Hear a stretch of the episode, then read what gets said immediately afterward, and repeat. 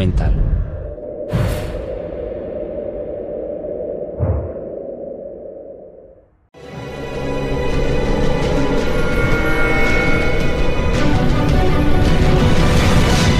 Yo documental.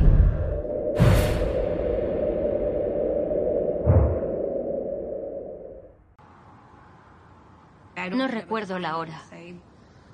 Diría que muy temprano por la mañana. Estaba oscuro, eso sí lo recuerdo. Mi marido preparó la maleta para el avión, revisó el horario y llamó al compañero con el que iba a viajar. Desayunamos y charlamos durante 20, 30 minutos. Era la rutina normal antes de irse al avión. Después de que se fuera, me volví a dormir. Y unas horas después esperaba una llamada de él. Ya sabe, un día de trabajo normal.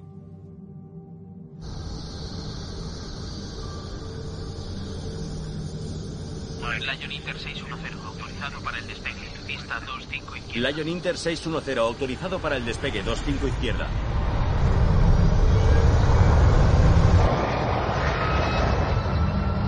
V1. Tomo nota.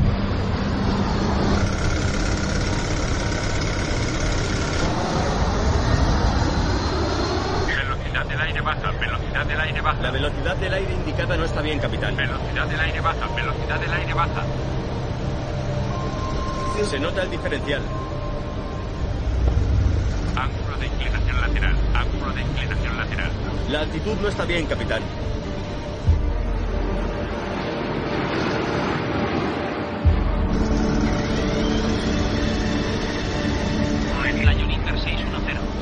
Tenemos un problema de control de vuelo. Terreno, levantar, levantar. Terreno, terreno, levantar, levantar. levanta!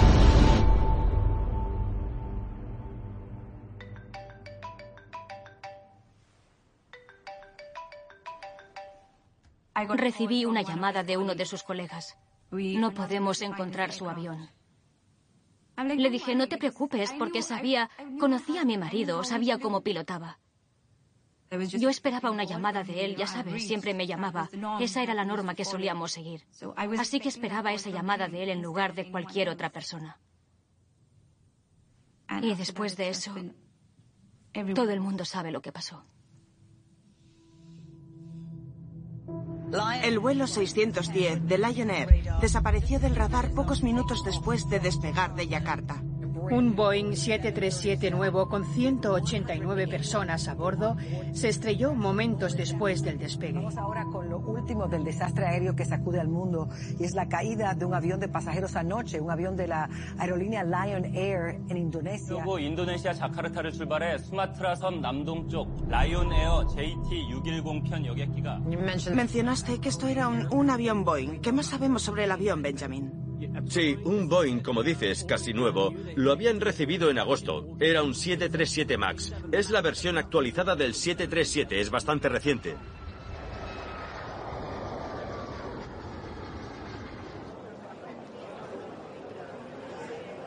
Esa mañana, nuestras familias trataron de encontrar información. Trataron de entender qué estaba pasando.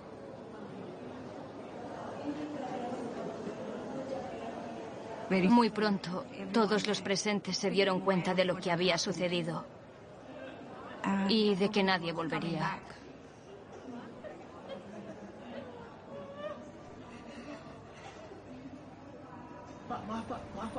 Lo único de lo que era consciente era el dolor. No recuerdo nada. Solo el dolor. No había nada más que dolor.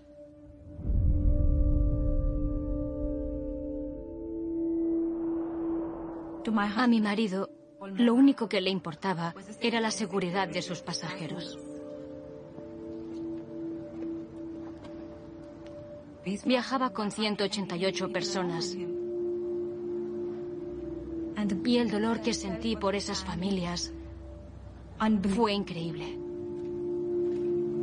Increíble.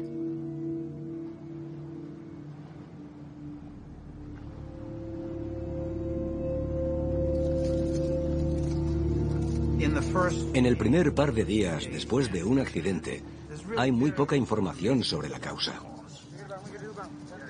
En este caso, la meteorología parecía ser buena. Estaba muy cerca del aeropuerto y era un avión nuevo, construido por el principal fabricante de aviones de Estados Unidos.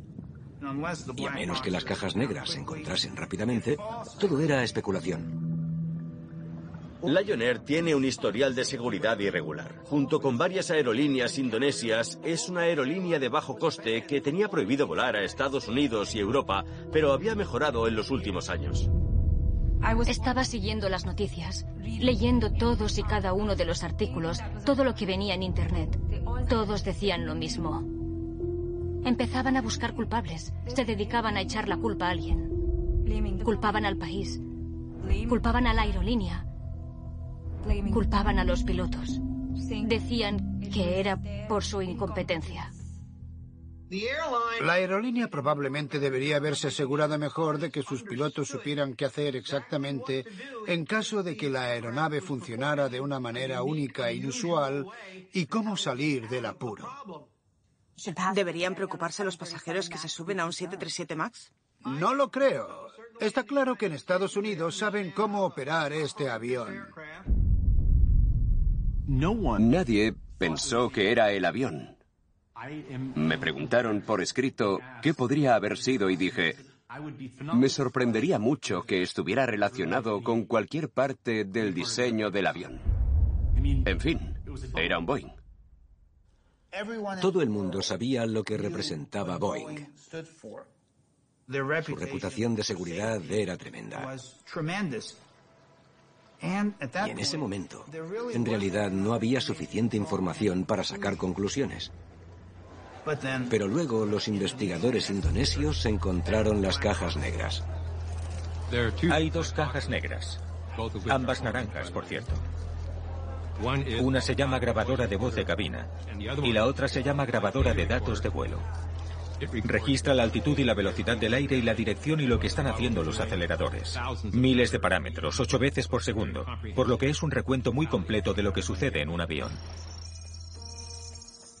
La grabadora de datos de vuelo mostraba que justo después del despegue había habido un fallo en el indicador del ángulo de ataque del lado izquierdo. Es un sensor que se encuentra a ambos lados del avión que mide el ángulo del morro durante el vuelo. En cuanto el sensor de ángulo de ataque defectuoso envió datos erróneos a los sistemas de la aeronave, el vibrador de palanca del lado del capitán se debió poner a vibrar ruidosamente en su columna de control para advertir de una entrada en pérdida. Pero era una advertencia falsa, el avión no se estaba parando, seguía volando. De inmediato, no solo se disparó el vibrador de palanca, sino que se encendieron la luz maestra de precaución, las alertas de desacuerdo de la velocidad del aire y de que la altitud no era correcta. Fue como un maremoto de distracciones. Y además de todo eso, algo estaba ejerciendo una presión repetida hacia abajo sobre el morro del avión. Los pilotos estaban luchando por enderezar el avión y tratando de que volviera a subir. Pero volvió a pasar y volvió a bajar el morro. Estaban librando una batalla oscilante. Recuerdo que pensé, ¿qué estará haciendo que pase eso? La respuesta oficial de Boeing fue, lo estamos analizando, estamos cooperando, no sabemos muy bien qué sucedió. Nuestras más sinceras disculpas a las familias, lo que cabía esperar. Dennis Muilenburg, que era el presidente, simplemente dijo, en realidad no podemos hacer declaraciones sobre la investigación. Pero descubrimos que entre bastidores, Boeing estaba diciendo que un piloto estadounidense nunca se habría metido en este tipo de situación y que la tripulación de Indonesia no hizo todo lo que se suponía que debía hacer.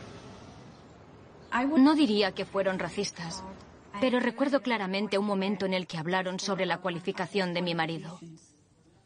Querían saber dónde había completado su instrucción de vuelo. De hecho, terminó su formación en Estados Unidos. En ese momento, la segunda semana de noviembre, soy Andy Pastor, de The Wall Street Journal. Comenzamos a hacer preguntas sobre el diseño de la aeronave, en lugar de sobre cómo pilotaron la aeronave. Quería hablar con usted de la investigación del 737. No podíamos entender lo que había pasado. ¿Cómo podía un solo sensor dañado hacer que el avión se comportase así? Finalmente, Boeing emitió un comunicado diciendo que parecía que el avión de Lion Air tenía una activación MCAS errónea. Y todos dijimos, ¿qué es un MCAS? ¿MCAS? Nunca había oído hablar de eso. ¿Qué es eso? Consulté el manual. Estaba en la sección de abreviaturas. ¿Cómo podía estar solo en las abreviaturas y en ninguna otra parte más? ¿Qué es ese sistema? El MCAS, o Sistema de Aumento de Características de Maniobra, en realidad es solo un software conectado a los sensores de ángulo de ataque. Debido a las características de vuelo del nuevo MAX, cuando se alcanzaba cierto ángulo de ataque a ciertas velocidades, el avión tendía a detenerse. Por lo tanto, el MCAS estaba diseñado para empujar automáticamente la nariz hacia abajo. Un concepto simple. Lo único que tenían que hacer era agregar unas líneas de código a un sistema existente. El MCAS estaba diseñado para funcionar en segundo plano, utilizando el motor de ajuste de velocidad, para girar el estabilizador horizontal, solo un poco cada vez que detectaba que el ángulo de ataque era demasiado alto, y bajar suavemente el morro. Pero en el caso del accidente de Lion Air, se rompió un sensor de ángulo de ataque, lo que activó erróneamente el MCAS, y se activó repetidamente. Boeing dijo que la tripulación no había respondido de la manera que se esperaba. No apagó el sistema.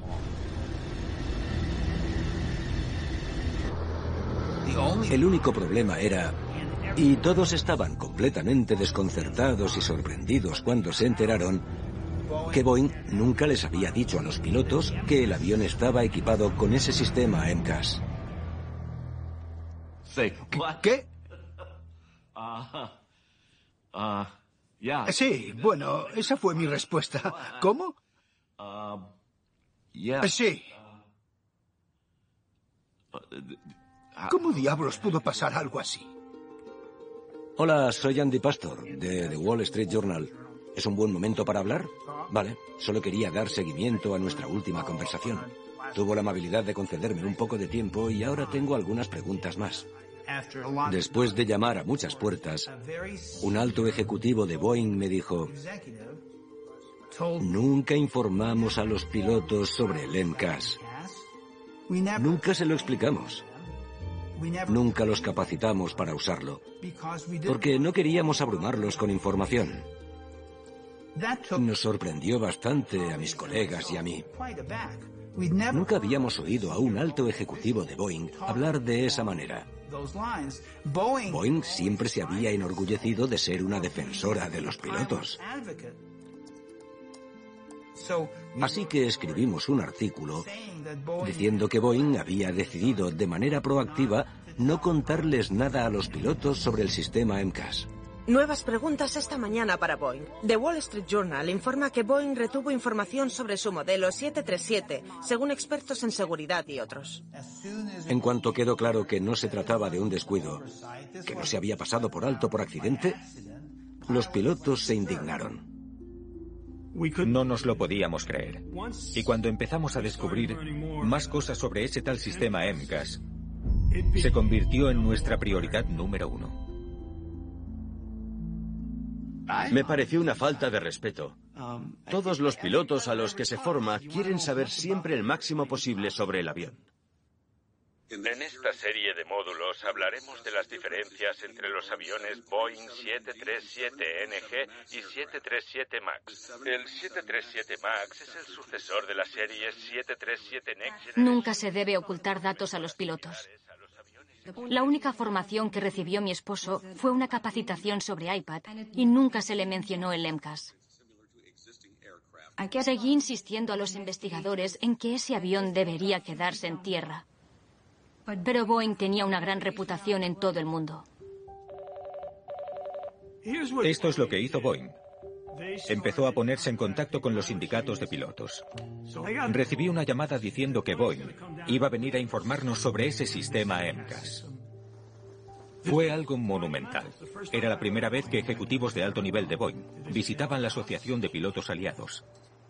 Entonces, el 27 de noviembre, los recibí en la puerta. Para empezar, habían traído a su lobista.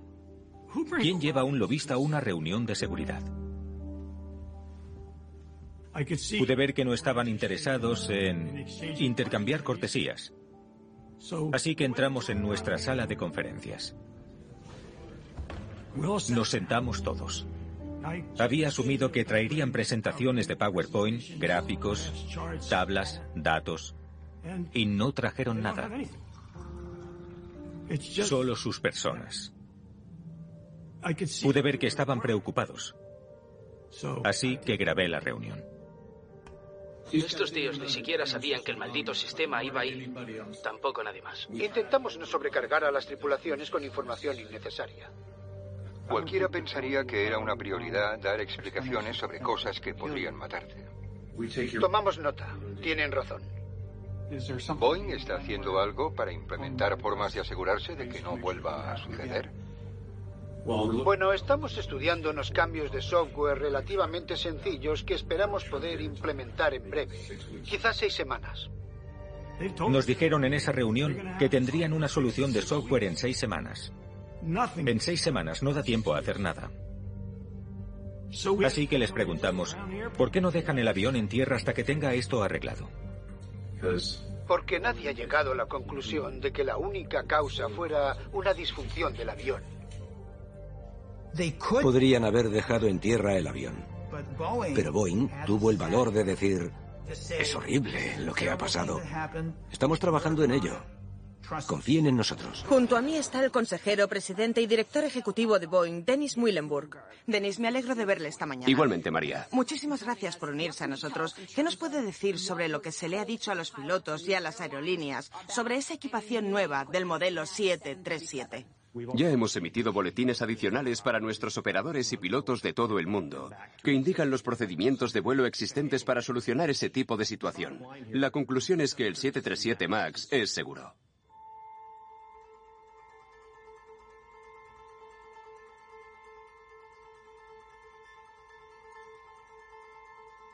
Una última noticia. Un vuelo de Ethiopian Airlines se ha estrellado poco después del despegue de Addis Abeba, matando a los 157 pasajeros y tripulantes que se cree que iban a bordo. La aerolínea dice... Mi mujer, Nadia, se quedaba despierta y por la noche escuchaba la BBC. Y la BBC informó de un accidente de un avión que acababa de salir de Addis Abeba, Etiopía.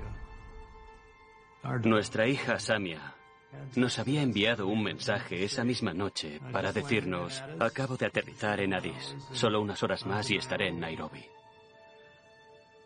Samia desempeñaba su carrera laboral en la salud pública. Ya había estado en África un par de veces, así que solo era otro viaje más. Y entonces Nadia me despertó y me dijo, creo que Samia iba en un avión que acaba de estrellarse. Y pensé, no puede ser. No puede ser.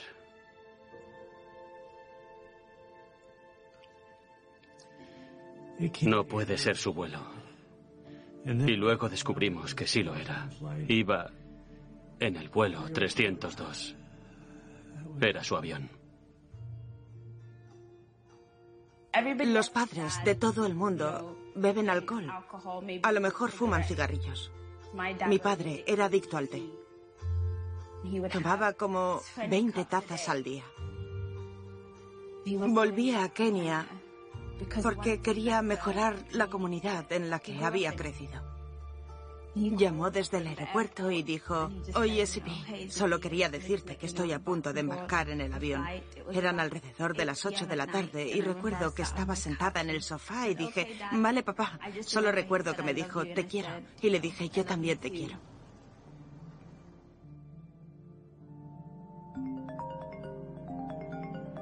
A la mañana siguiente me sonó el teléfono y era mi hermano el que llamaba. Me dijo, tienes que estar preparada. Un avión se ha estrellado en Etiopía y hay muchas posibilidades de que sea el vuelo en el que iba papá. Y yo dije, pero papá nunca viaja en Ethiopian Airlines. Así que seguro que no iba en ese avión. Y me dijo, no, esta vez sí que iba. Nadie dijo, tenemos que ir allí. Así que fuimos a JFK y nos subimos a un avión.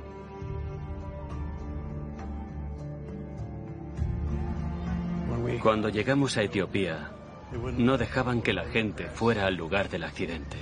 Así que nos quedamos en Addis Abeba, al igual que muchas otras familias. Tardamos tres días en verificar que en realidad no había cuerpos que recuperar. Y finalmente nos llevaron al lugar del accidente. Había algunas piezas de avión alrededor, no las suficientes para formar un avión completo. Había objetos personales esparcidos por todo el lugar del accidente. Había ropa revoloteando, papeles revoloteando. Y había un agujero. El avión chocó a 800 o 900 kilómetros por hora directamente contra el suelo. Vi gente reunida alrededor del cráter, mirando hacia abajo. Y algunos traían flores. Nadie había traído flores, rosas para Samia Rose y las tiró. Las tiró.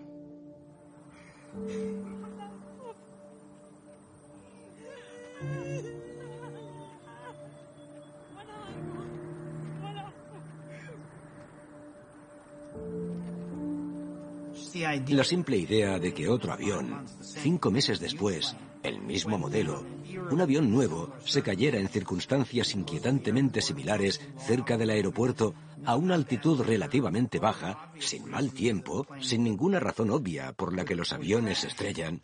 Boeing se enfrenta a muchas preguntas sobre seguridad esta mañana, porque es el segundo accidente en solo cinco meses que involucra a su avión de pasajeros más vendido. Las principales aerolíneas estadounidenses usan este nuevo avión. Hay cientos en servicio, hay miles encargados. Y esta mañana están haciendo un llamamiento para que se queden todos en tierra.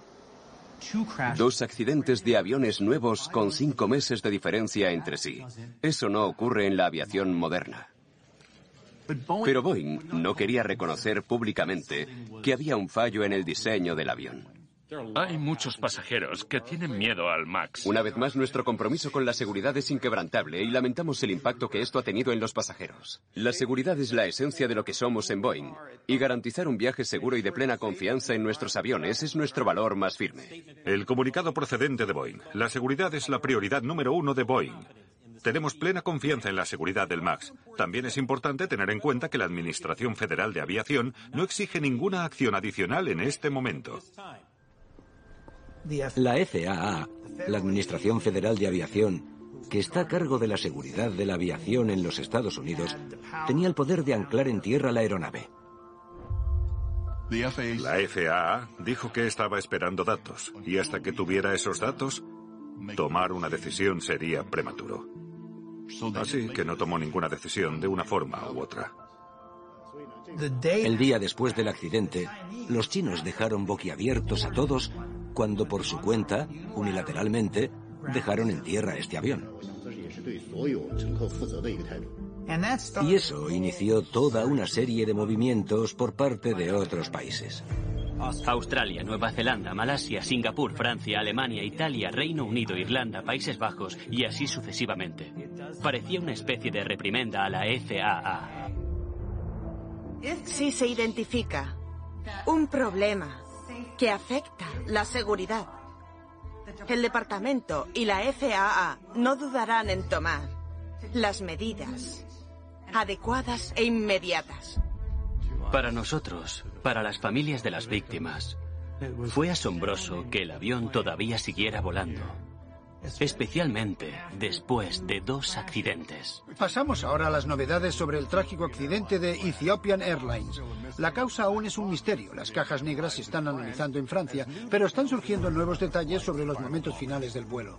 Recabamos más información sobre la ruta de vuelo y parecía muy similar al accidente de Lion Air. Y luego, en Etiopía, encontraron el tornillo nivelador. El tornillo nivelador es un tornillo largo de este grosor que opera el estabilizador.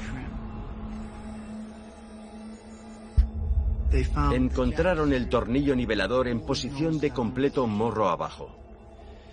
Sin duda debido al MCAS. En 30 minutos el presidente Trump salió por la televisión anclando a tierra el avión. Vamos a emitir una orden de prohibición de emergencia para dejar en tierra todos los vuelos del 737 MAX 8 y del 737 MAX 9. Cualquier avión que esté en el aire irá a su destino y a partir de entonces quedará en tierra hasta nuevo aviso.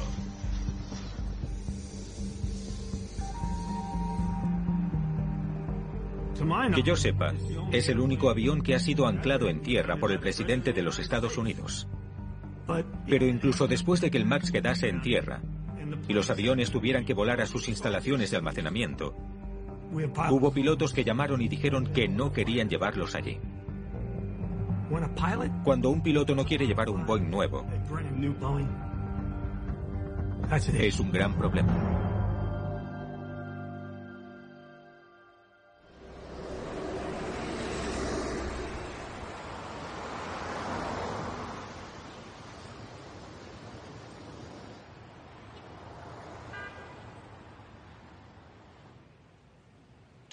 Dos días después del segundo accidente comencé una investigación. Sabíamos que teníamos entre manos algo muy gordo, que ese avión parecía tener algún defecto. Acababa de contratar a mi personal de investigación y les dije, este es vuestro primer trabajo, Boeing 737 MAX.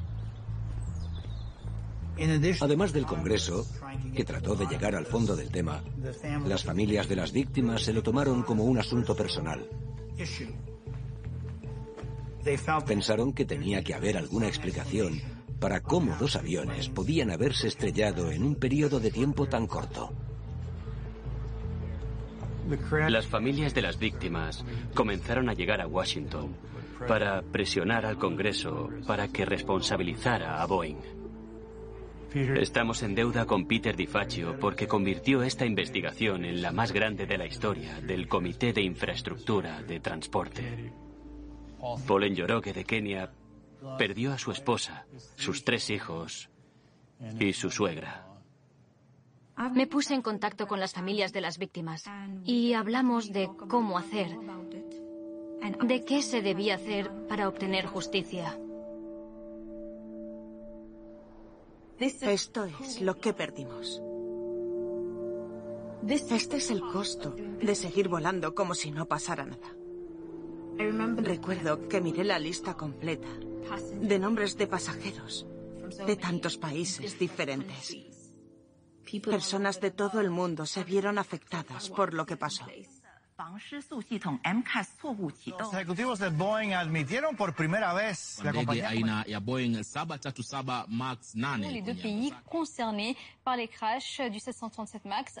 Queremos que esto se haga público.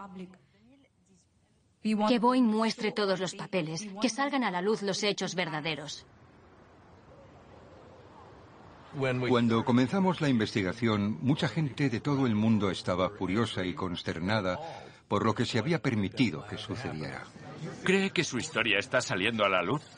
Ahora mismo vamos a tener la audiencia.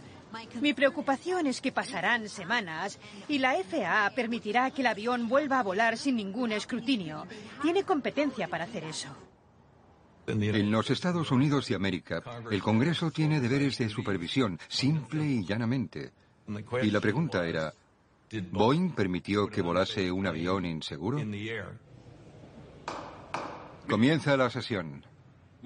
Estamos aquí en respuesta a dos accidentes catastróficos que se cobraron 346 vidas en el lapso de cinco meses. Estamos en el comienzo de nuestra investigación. Me gustaría rendir homenaje a los familiares de los fallecidos, algunos de los cuales están aquí hoy. Y estamos aquí para asegurarnos de que las vidas de sus familiares no se hayan perdido en vano y sin respuesta. Hoy escucharemos a los pilotos y otros profesionales de la seguridad que trabajan en esos aviones. Ahora la pregunta es, ¿cuáles fueron los factores? Ahora, por supuesto, el objetivo del Congreso era, en primer lugar, exponer al público lo que había sucedido y por qué. Y, en segundo lugar, analizar los cambios legislativos que podrían prevenir accidentes en el futuro.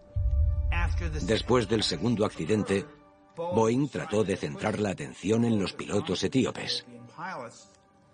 Reconoció que el MCAS había fallado, pero sostuvo que la tripulación etíope no había hecho todo exactamente como se suponía que debía hacerlo. Fue el mismo argumento que usó con Lion. Y llevó a cabo una campaña de relaciones públicas bastante vigorosa para tratar de hacer entender su justificación. Nos enteramos de que los lobistas de Boeing Estaban contratando empresas en Washington para difundir el mensaje de que los pilotos extranjeros eran los culpables. Capitán Kerry, eh, Ethiopia Air. El piloto en el asiento derecho no sabía pilotar de acuerdo con nuestros estándares. Tenemos que analizar su cualificación y capacitación como piloto. Ethiopian Airlines opera un avión a Washington Dallas todos los días desde Addis Abeba y lo ha estado haciendo durante años. Está orgullosa de su cultura de aviación y deben recordar usted, señor, y los miembros de la comisión que se trata de un suceso repentino, violento y aterrador. Capitán Sullenberger, ¿es justo culpar a esos pilotos? No quiero ir a lo más fácil y culpar a los pilotos. No deberíamos culpar a los pilotos y no deberíamos esperar que los pilotos tengan que compensar los diseños defectuosos. Esas tripulaciones tuvieron que luchar por sus vidas.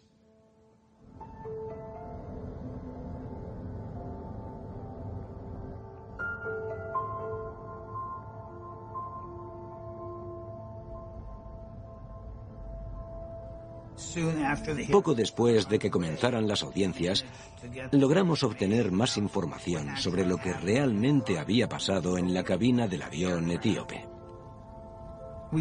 Obtuvimos la información de la FAA pocas horas después de que la recibieran de los investigadores etíopes. Era muy tarde por la noche e intentamos armar la historia más completa que pudimos. Cuando salió a la luz, fue el primer reportaje que reveló que la tripulación sí que se había dado cuenta de que se había activado el MCAS y había hecho lo que Boeing le había ordenado que hiciera.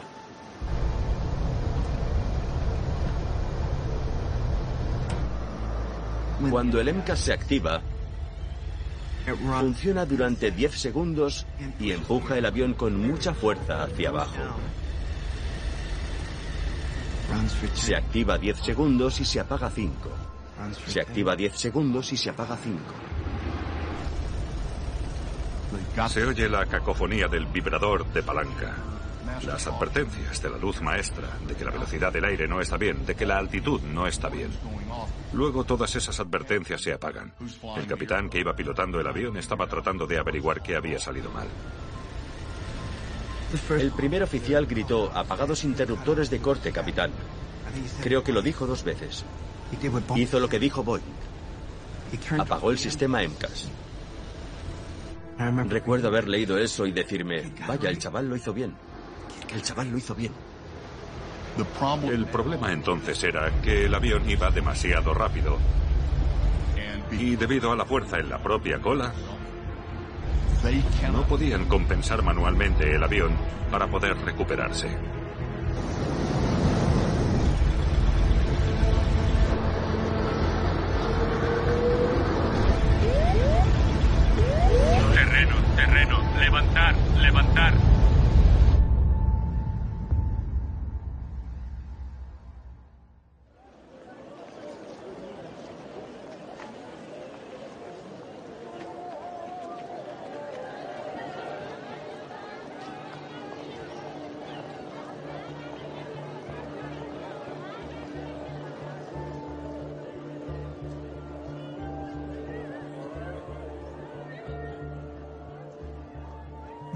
Los pilotos del primer accidente no tenían ni idea. Su avión se estaba comportando de manera completamente diferente a lo que habían visto y no sabían qué hacer.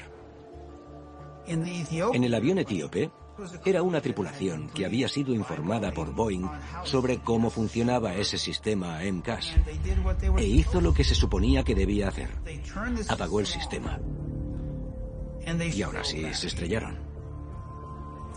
Para Boeing era un problema tremendo y extremadamente perjudicial para su reputación.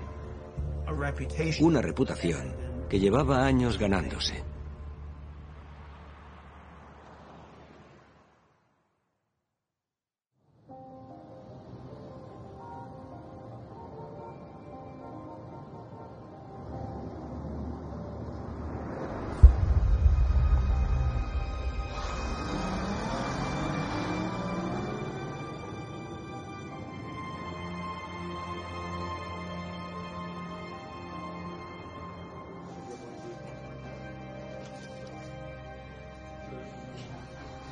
Mi padre era piloto de combate de las Fuerzas Aéreas e ingeniero de la compañía Boeing.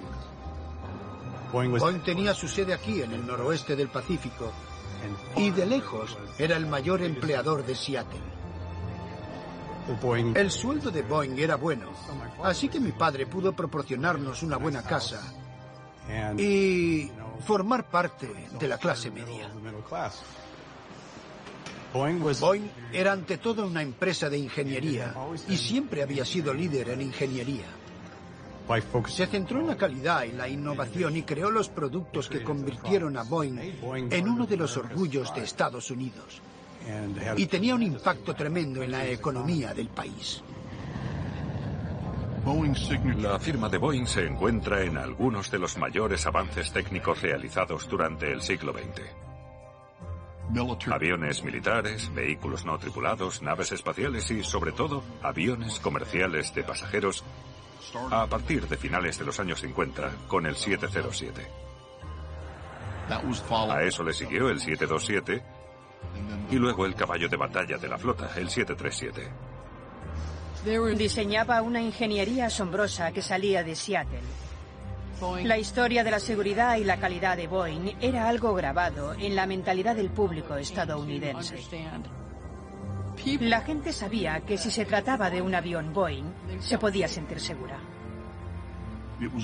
Era el comienzo de la era de los reactores y Boeing se destacó en ella. Lanzaron aviones nuevos, internos, uno tras otro. Y luego, a finales de los 60, Boeing asumió un riesgo casi inimaginable. Faltan las palabras para describir al nuevo gigante de la aviación comercial, el avión de pasajeros 747. En contraste con los aviones convencionales, el 747 transportará 490 pasajeros.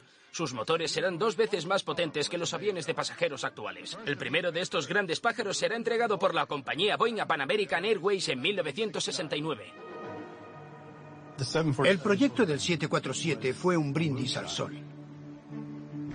Boeing apostó por sí mismo para crear un avión fantástico. Y dijeron que sería el más seguro, el más innovador.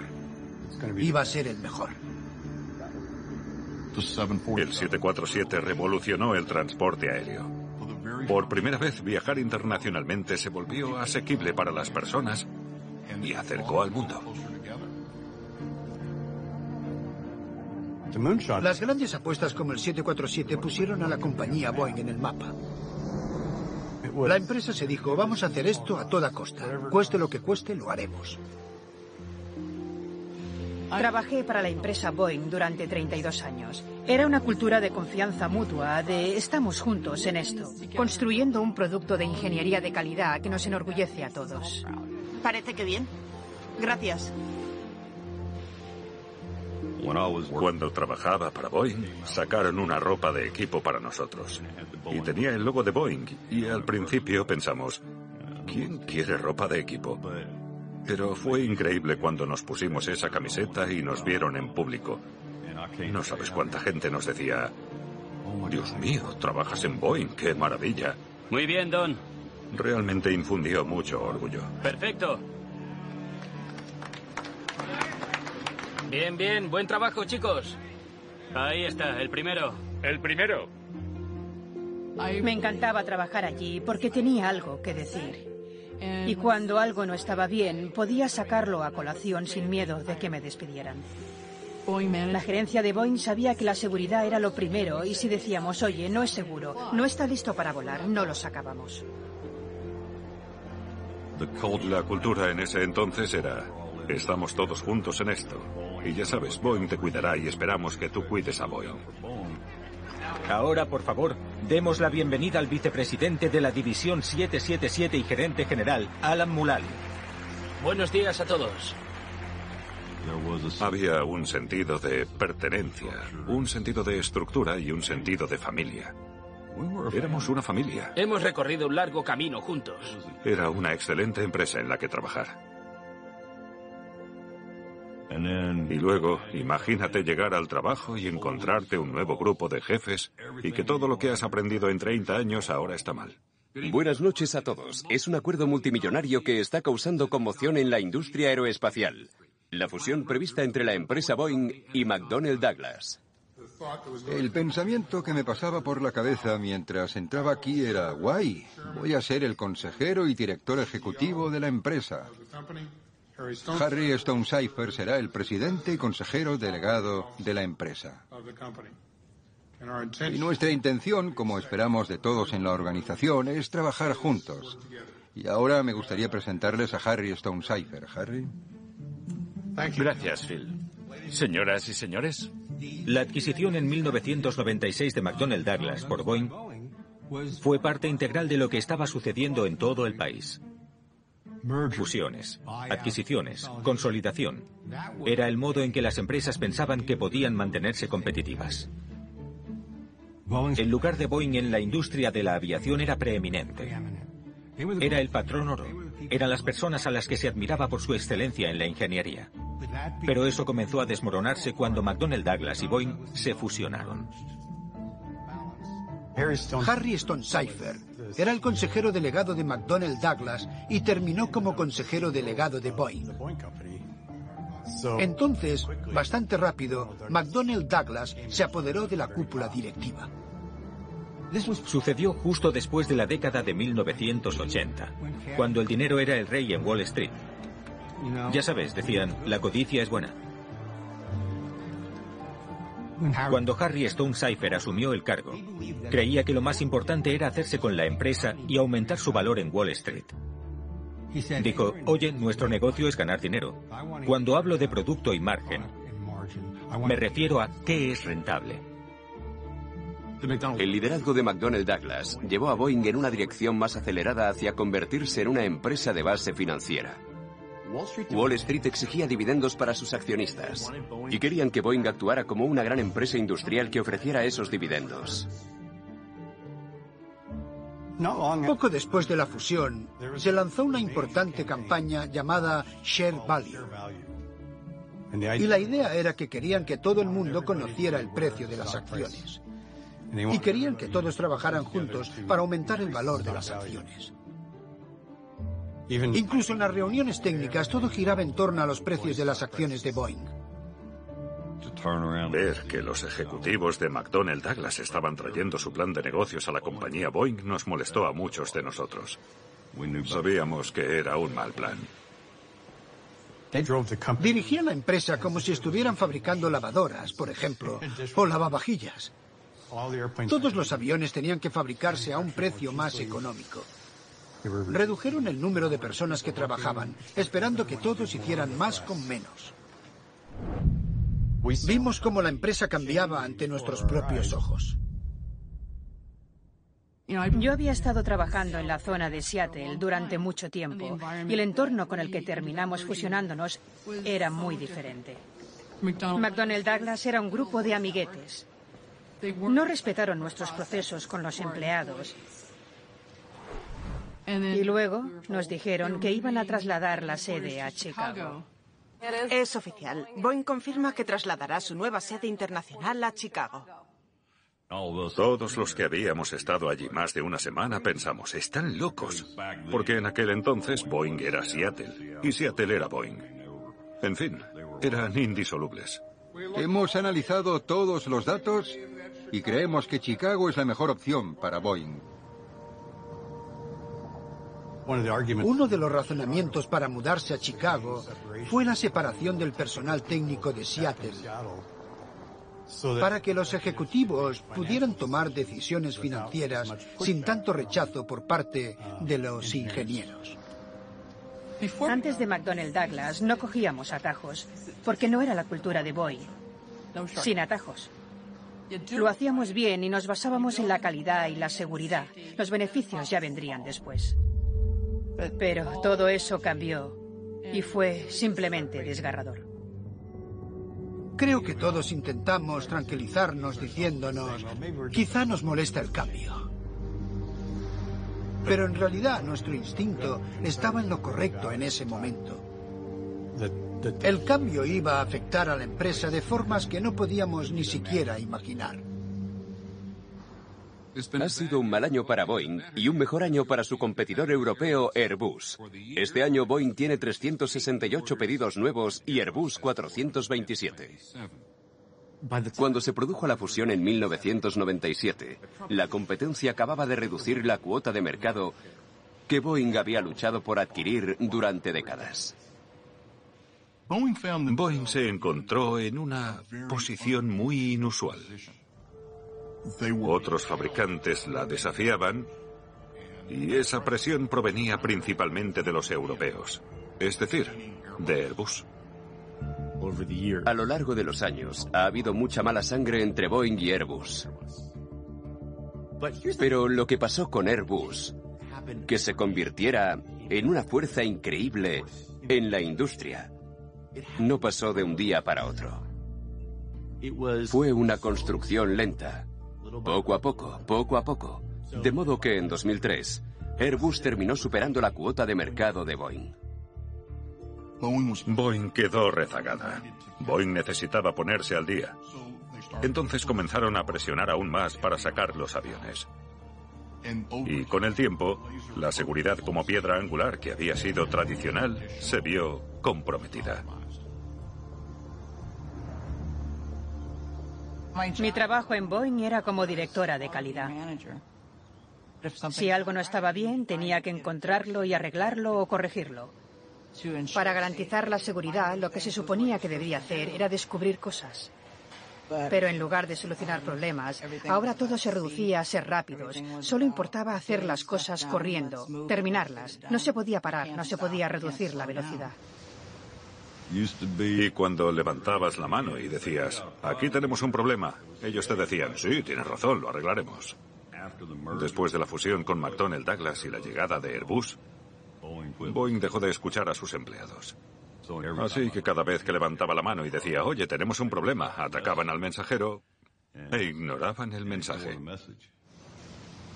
Históricamente, Boeing tenía la cultura de poder dar malas noticias. Discutían libremente sus preocupaciones durante la fabricación de los aviones. Entonces eso se convirtió en un problema. Al jefe no se le podían dar malas noticias. Boeing tenía directores ejecutivos muy bien pagados, cuyo principal incentivo era aumentar el precio de las acciones y complacer a Wall Street.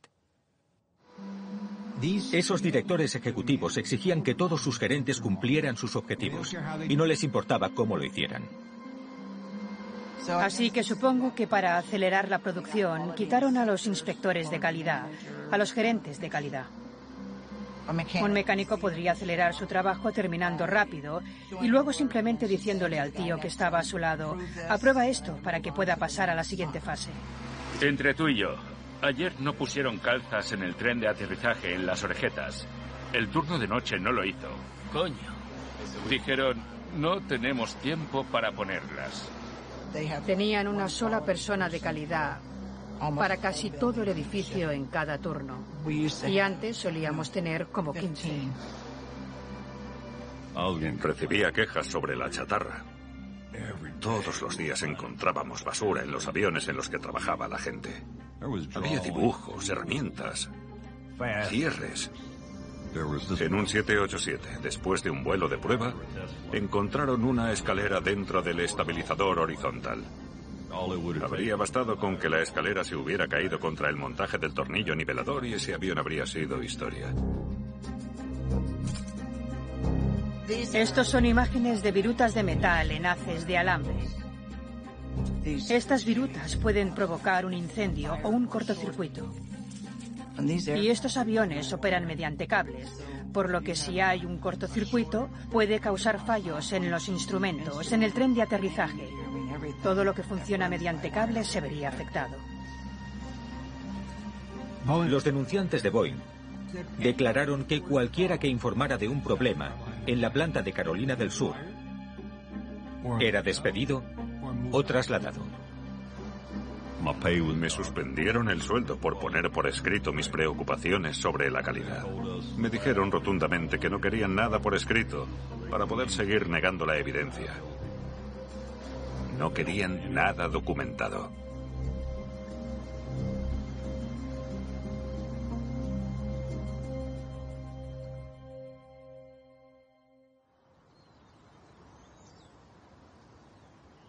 Hay muchas preguntas que aún siguen sin respuesta y Boeing todavía no ha proporcionado ni un solo documento. Estoy esperando que nos proporcionen voluntariamente los documentos que hemos solicitado y en un futuro no muy lejano.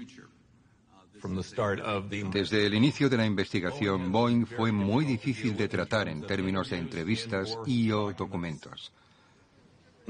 Y esencialmente ignoró a las familias de las víctimas.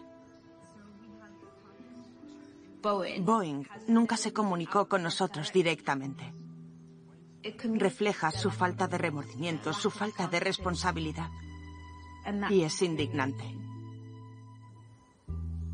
Para ellos no era más que un negocio. Pero nosotros estábamos tratando de asegurarnos de que otras familias nunca tuvieran que lidiar con lo que estábamos lidiando. Nos reunimos con, no sé, 55 congresistas y senadores. Es difícil, vas y revives esto 55 veces seguidas. Y hablas de la muerte de tu hija. Cuando mostramos fotografías de nuestros seres queridos perdidos en la sala de audiencias, nos dijeron, se supone que no debéis hacer eso, son como carteles de protesta. Y dijimos, no son carteles de protesta, son nuestros seres queridos. Yo, personalmente, debo haber estado en siete audiencias. Buenas tardes. Gracias por invitarme a testificar hoy. Me llamo Ed Pearson. Creo que los problemas de producción en la fábrica de Renton pueden haber contribuido a estos dos trágicos accidentes. Anteriormente ya había advertido a los jefes de Boeing por escrito en múltiples ocasiones, concretamente una vez antes del accidente de Lion Air y otra vez de nuevo antes del accidente de Ethiopian Airlines. Esas advertencias fueron ignoradas. El 9 de junio de 2018. Escuchamos muchos testimonios sobre el 737 MAX. Pero el comité quería documentos reales de Boeing. No recibimos ningún documento, ninguno. Esperamos que en una audiencia futura podamos tener a Boeing en este comité, una vez que hayamos analizado la documentación. Debemos hacer preguntas significativas y muy precisas, y eso haremos. Estaba realmente frustrado. Pensaba que Boeing se estaba haciendo de rogar. ¿Cuándo hablará con Boeing como parte de su investigación en curso? Quiero tener documentos de Boeing antes de citarla como testigo. Entonces tendremos la información pertinente que queremos y no solo una pila de papeles así de alta. El Congreso esperaba respuestas. Las familias de las víctimas esperaban respuestas. Pero Boeing intentó activamente mantener los correos electrónicos y documentos y memorandos internos fuera del dominio público.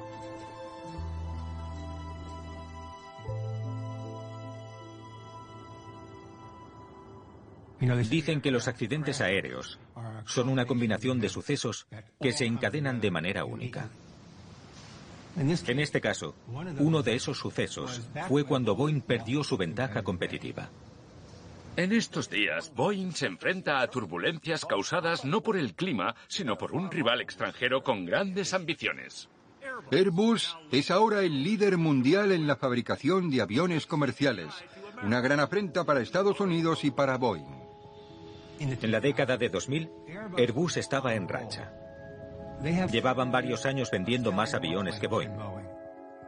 Y eso causó ampollas. En 1999 Boeing entregó 620 aviones, el año pasado 285. Y luego, en 2010, Airbus presentó el A320 Neo. Para los transportistas, el objetivo final, por supuesto, es la máxima eficiencia de combustible. Una gran parte de los costos de una aerolínea es lo que paga por el combustible. Los precios del petróleo habían subido a niveles récord. Las aerolíneas estaban diciendo, necesitamos un combustible eficiente y lo necesitamos ya. Y Airbus se lo entregó. El 320 Neo. Marcasteis un gol decisivo al tomar la decisión de salir y ofrecerlo antes que Boeing. Ningún avión en la historia de la aviación se ha vendido tan rápido y tan bien. De vuelta en Chicago, el Neo hizo que cundiera el pánico en Boeing, porque no tenían un avión listo para competir. Boeing se planteó un nuevo avión, pero el precio habría sido importante. Y no podían permitirse esperar siete, ocho o diez años para desarrollar un avión nuevo. Entonces, en su lugar, decidieron poner motores más eficientes con el combustible en el modelo 737 existente. Hemos tomado la decisión de invertir en la familia 737. Anunciamos el 737 MAX. El 737 MAX ofrece a nuestros clientes de aerolíneas el avión más eficiente en el segmento de pasillo único. Nos llevamos una decepción. Queríamos un avión nuevo. Creíamos que el 37 ya había cumplido su cometido. Le habíamos exprimido todo lo que habíamos podido a ese avión. El diseño tenía más de 40 años. El 737 había estado volando durante más de cuatro décadas y se habían desarrollado diferentes versiones. Un poco mejores en cuanto a motor, cabinas digitalizadas, un poco más largas. El 737 MAX se consideró una versión ligeramente actualizada y más eficiente en combustible del mismo avión. Para un fabricante, la ventaja de estos derivados como se les llama, era que requerían menos tiempo para ser aprobados por la FAA. Y el beneficio añadido para las aerolíneas era que normalmente no necesitaban ningún tipo de formación adicional de los pilotos. La formación de pilotos es un costo importante para operar una aerolínea. A pesar de lo caros que son los aviones, el personal cuesta aún más. Y entrenar pilotos es una parte importante del precio. Si el MAX hubiera resultado demasiado diferente del 737 existente, habría hecho saltar de inmediato una bandera roja en la FAA y habría exigido formación en el simulador para todos los pilotos del MAX. Estamos hablando de formación exclusiva en simuladores, de sacar a los pilotos de la línea aérea, privarlos de llevar pasajeros, mandarlos a un centro de entrenamiento y tenerlos parados dos días o lo que sea en un simulador. Entonces, cuando Boeing estaba diseñando el MAX, para seguir siendo competitiva, garantizó a las aerolíneas que sus pilotos no necesitarían entrenamiento en simuladores. La estrategia funcionó y el 737 MAX se vendió fenomenalmente bien. Boeing recibió pedidos de cientos y cientos de aviones. Este es el mayor pedido en firme que hemos recibido en términos del número de aviones y también del valor del contrato. Por lo tanto, es otro día histórico para nosotros. Boeing pensó que podía llevar a cabo ese proyecto de manera muy rápida y muy barata, que no requeriría mucho esfuerzo. Solo pensaban hacer un pequeño ajuste en la estructura, colocar un motor allí, alargar el tren de aterrizaje y listo.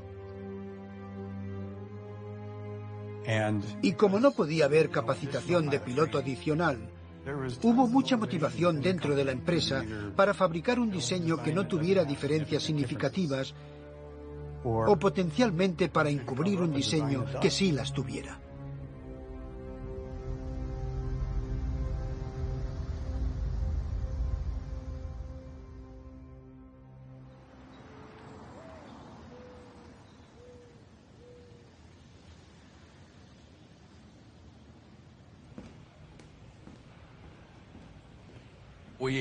Tuvimos que superar negociaciones muy largas con Boeing para recibir los documentos. Habíamos contratado a los abogados del Congreso. Y finalmente comenzamos a recibir las primeras de los cientos de miles de páginas de documentos que nos dieron.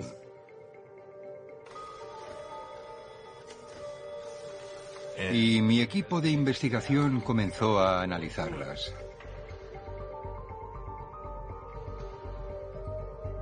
Prácticamente todo estaba marcado como confidencial y me llevó bastante tiempo llegar a un acuerdo para poder revelar el contenido de esos documentos. Y creo que la razón era porque resultaban totalmente condenatorios para ellos. Entre esa masa de documentos había uno particularmente revelador. Descubrimos que un grupo de empleados de Boeing se había reunido y discutido el sistema MCAS. Ese memorando descubierto por el comité, que se redactó en una fase temprana del desarrollo de la aeronave, reveló que el sistema MCAS había sido un problema para Boeing desde el principio. En 2013, cuando Boeing estaba comenzando a fabricar el MAX, rediseñó un fuselaje que tenía 45 años con unos motores nuevos gigantes de bajo consumo de combustible. Debido a que esos motores eran más grandes, tenían que colocarse más hacia adelante y más arriba en las alas, por lo que a Boeing le preocupaba que el avión volara con el morro demasiado hacia arriba y luego pudiera pararse. Entonces, por si comienza a levantarse, se diseñó el MCAS para ayudar al piloto a nivelar el avión. El problema era que el MCAS era un sistema nuevo e importante y podría llevar a la FAA a requerir algún tipo de formación adicional. Entonces, ¿cuál era la solución a ese tema? Se dijeron, si enfatizamos que el MCAS es una función nueva, puede tener un mayor impacto en la certificación y la capacitación. En Boeing todos sabían que no se podía volver a formar a los pilotos y que hicieran lo que hicieran, por mucho que cambiaran este avión, tenían que fingir que era el mismo avión que su predecesor. Por lo que decidieron que externamente comunicarían que era un añadido a la velocidad relativa. Velocidad relativa era el sistema existente para el que los pilotos ya habían sido entrenados. E internamente seguirían utilizando el acrónimo MCAS. Determinaron que ocultarían la existencia del sistema MCAS a cualquiera que no fuera de Boeing. Una vez que esos documentos se hicieron públicos, se demostró que había grandes cuestiones turbulentas bajo la superficie y dentro de Boeing un patrón generalizado de conducta engañosa. La siguiente prueba es uno de los documentos específicos más importantes relacionados con el diseño del avión y del sistema MCAS. Demuestra que el MCAS cambió a lo largo del diseño. Boeing no terminó con el mismo sistema con el que había comenzado. Para empezar, era mucho más potente. Hasta que Boeing realizó las pruebas de vuelo, no se dio cuenta de que en realidad tenían que expandir el funcionamiento del sistema MCAS. Al principio pensaron que solo sería necesario cuando el avión fuera a gran velocidad. Pero quedó claro que el MAX también necesitaba el MCAS cuando el avión volaba a baja velocidad. Y esa transición al vuelo a baja velocidad hacía que el sistema fuera mucho más importante. El resultado fue que el MCAS ganó potencia.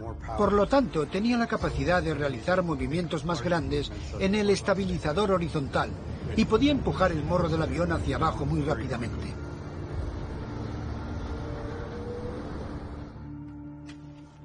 Además de ese aumento de potencia del sistema, hubo un segundo cambio, aún más problemático. Boeing cambió el sistema MCAS para que usara un solo sensor, en lugar de dos.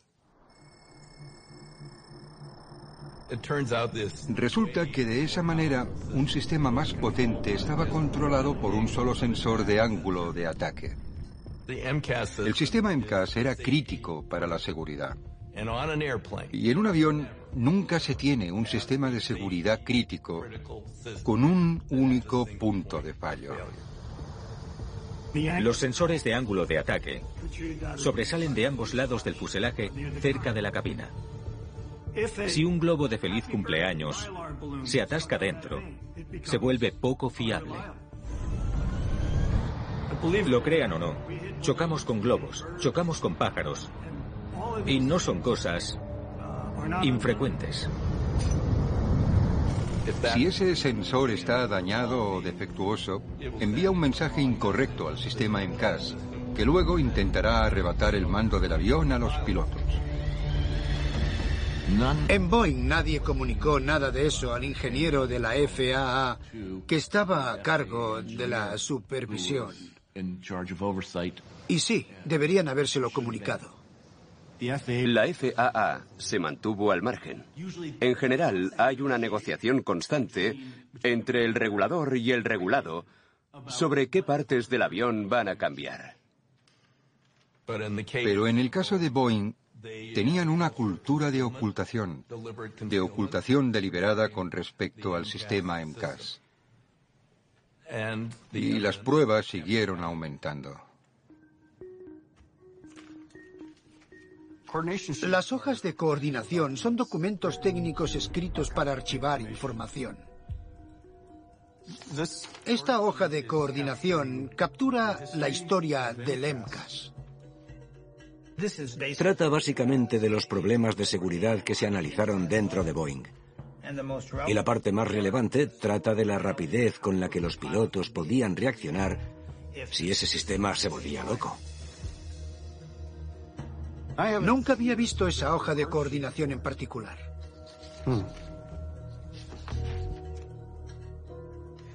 En un entrenamiento del piloto para reconocer el fallo, una situación de tiempo de reacción superior a 10 segundos demostró que el fallo era catastrófico. Es decir, si no respondían en menos de 10 segundos a esa situación, no podían recuperarse. 10 segundos es un lapso ridículo. Pero el problema no era solo el tiempo de reacción. El problema era el término entrenamiento de pilotos. Al decir con el entrenamiento de los pilotos para reconocer el fallo, están diciendo que no pueden lanzar pilotos a esto sin conocer el sistema. Y solo con eso ya vale para pillarlos con esta declaración. Los pilotos deben estar capacitados para usar el MCAS para evitar potencialmente la muerte de personas. Y Boeing sabía que ese era el caso. Y sin embargo el entrenamiento de pilotos nunca se produjo.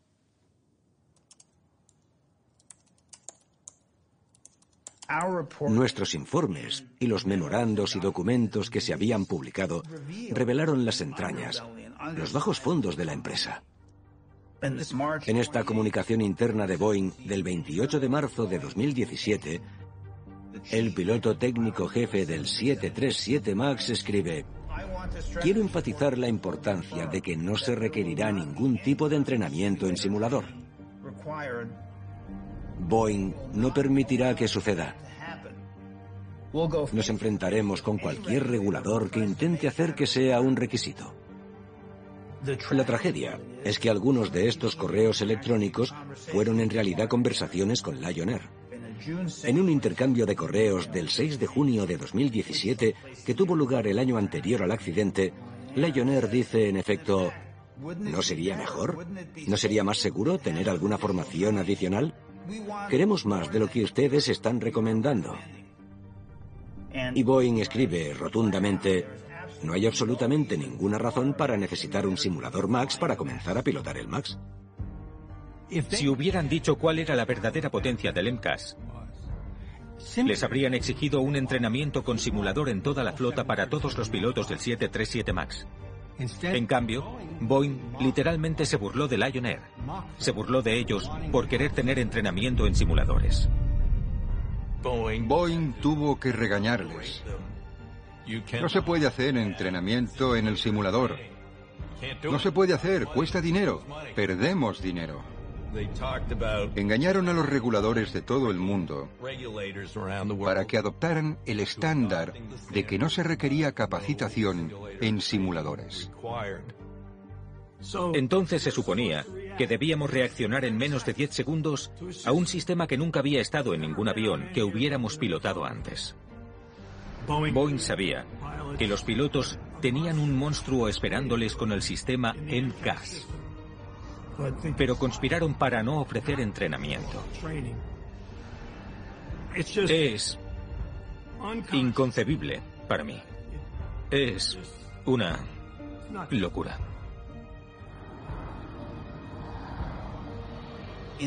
Al final, Boeing tuvo éxito.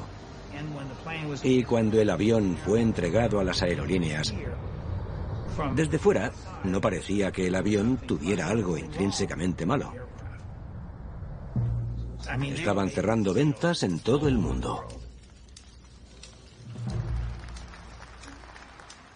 Boeing vendió más de 5.000 Max. Es una cifra increíble. Fue el producto que llevó el rendimiento financiero en Wall Street a un nivel que Boeing nunca había visto antes. Las ganancias de Boeing se dispararon. El valor de las acciones se disparó. Y ese era el único objetivo. El rendimiento se juzga por los objetivos trimestrales y el Max los cumplió. El 737 MAX iba a ser la gallina de los huevos de oro más importante para Boeing en las próximas décadas. Es una empresa en la que sí, 500 es un número razonable. Y se consideró como algo seguro.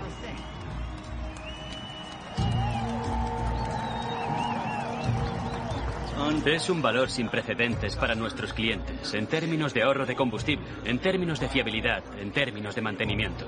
Y saben lo que hemos hecho. Hemos creado un avión que superará sus expectativas de cualquier forma que se mida. Todos pensaron que los buenos tiempos nunca terminarían. Y luego, en octubre de 2018, se terminaron.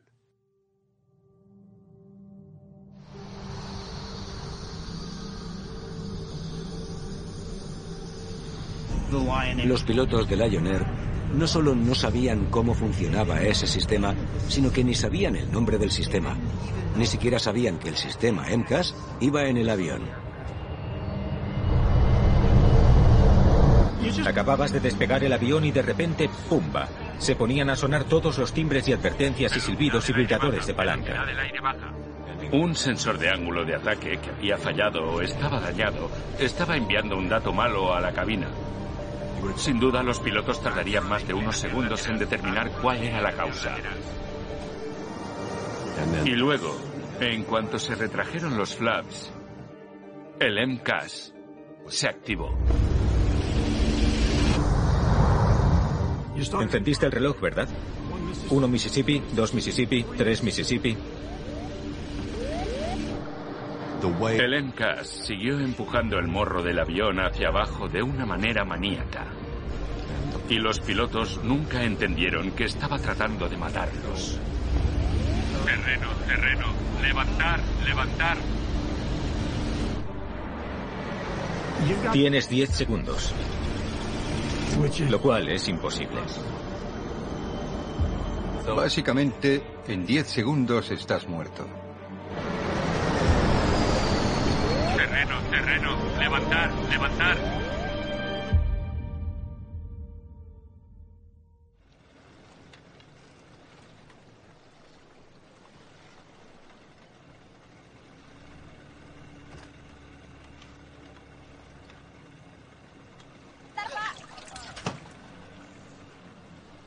Ahora sabemos que pocos días después del accidente, Boeing ya sabía cuál era el problema. Sabían a lo que se había enfrentado, por lo que tuvo que pasar mi marido en ese vuelo. Boeing sabía cuáles eran los problemas con el MCAS. No es que no lo supieran. Tiene que haber un sentido de la responsabilidad. Aquí en Estados Unidos nunca se plantearon seriamente dejar en tierra el avión. Después del primer accidente, Boeing se centró en cómo podía justificar que los aviones siguieran volando. No sabíamos que después del accidente del Lion Air, la FAA había realizado un análisis muy técnico llamado TARAM. TARAM, T-A-R-A-M, una metodología de evaluación de riesgos de las aeronaves de transporte. Proyectaron que podría haber, si no se solucionaba, 15 accidentes más de ese avión durante su vida. Proyectaron que podría haber hasta un accidente fatal cada dos años de un MAX. Eso convertiría al MAX en el avión moderno más peligroso jamás fabricado. En ese momento, nadie se enteró de ese informe. No se hizo público. Pero verificamos que Boeing conoció los resultados al mismo tiempo que los conoció la FAA. Boeing argumentó que nunca es posible predecir el momento de otro accidente y que tendrían una solución de software desarrollada, probada e implementada muy rápidamente. Y al final, la FAA aceptó la explicación de Boeing. Hubo personas, algunas personas en Boeing, que hicieron sonar las alarmas, pero fueron ignoradas. Allí en las oficinas los ejecutivos estaban mirando el precio de las acciones y calculando sus bonificaciones. Solo seis semanas después del accidente de Lion Air, la Junta de Boeing decidió aumentar las recompras de acciones y aumentar los dividendos, con total indiferencia por lo sucedido. Todos nuestros clientes vuelan todos los días con sus Macs alrededor del mundo. El avión es seguro y tenemos mucha confianza en él. Así era la cultura corporativa que habían creado, su codicia. ¿Los beneficios son más importantes que la vida humana?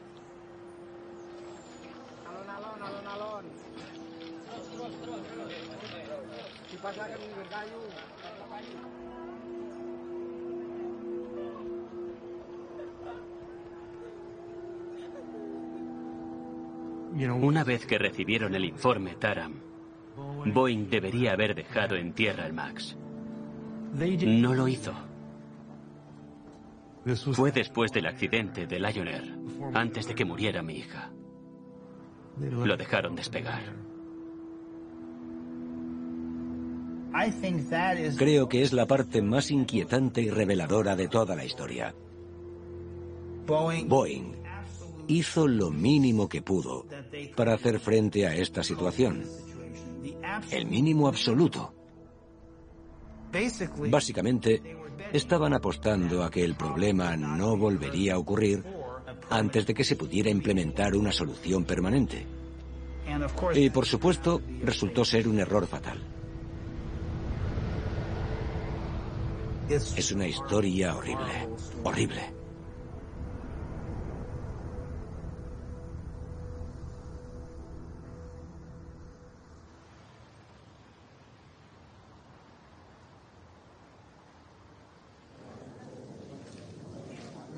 El hecho de que Boeing no hiciera todo lo posible para evitar el segundo accidente nos destrozó la vida. Y no me refiero solo a Samia y nuestra familia, me refiero a todos los que murieron en esos aviones. Así que en octubre de 2019, cuando estaba previsto que Muilenburg testificara en la audiencia del Senado, todos estábamos muy motivados para estar allí.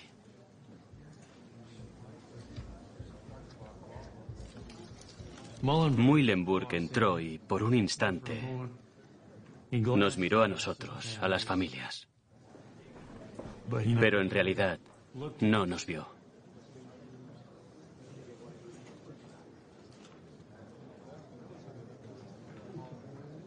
Gran parte del testimonio de ese día fue sobre las comunicaciones internas de Boeing.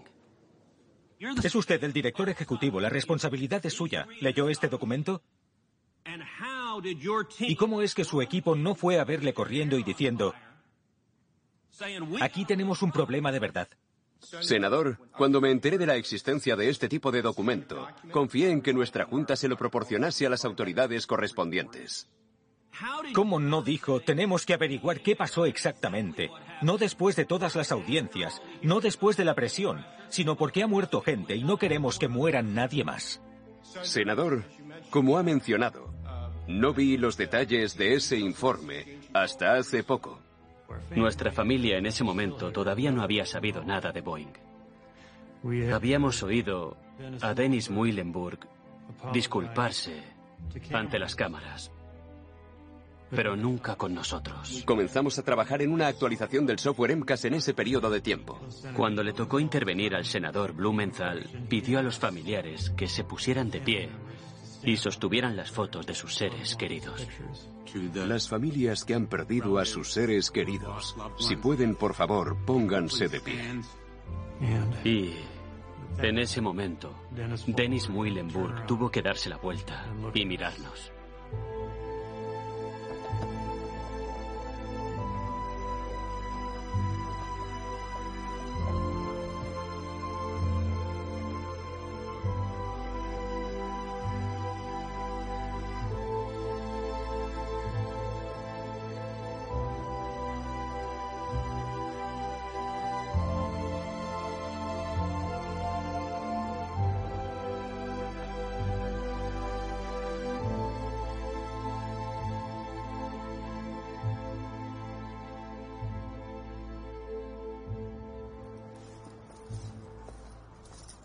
En el siglo XXI, perder dos aviones con meses de diferencia y matar a tanta gente nunca debería haber sucedido.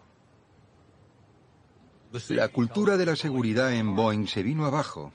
Se corrompió desde arriba hacia abajo por las presiones de Wall Street, simple y llanamente.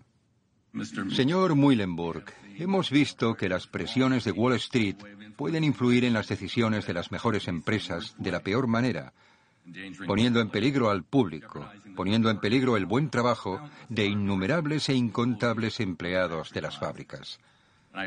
Y espero que no sea por esto por lo que pase a la historia esta empresa antiguamente tan admirada.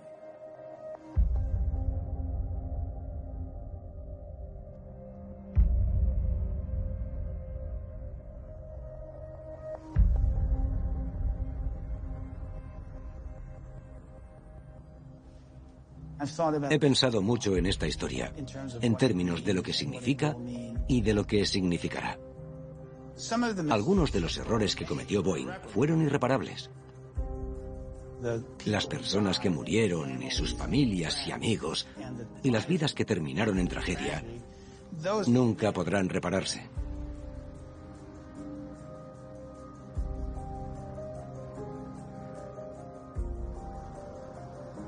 ¿Cuántas veces han oído a una empresa decir, estamos comprometidos con la excelencia, con la seguridad, con nuestros clientes? Pero por grande que sea la empresa, por sofisticada que sea y por inmenso que sea su legado, todo lo cual es aplicable a Boeing, deberíamos ser escépticos. Todos deberíamos ser escépticos.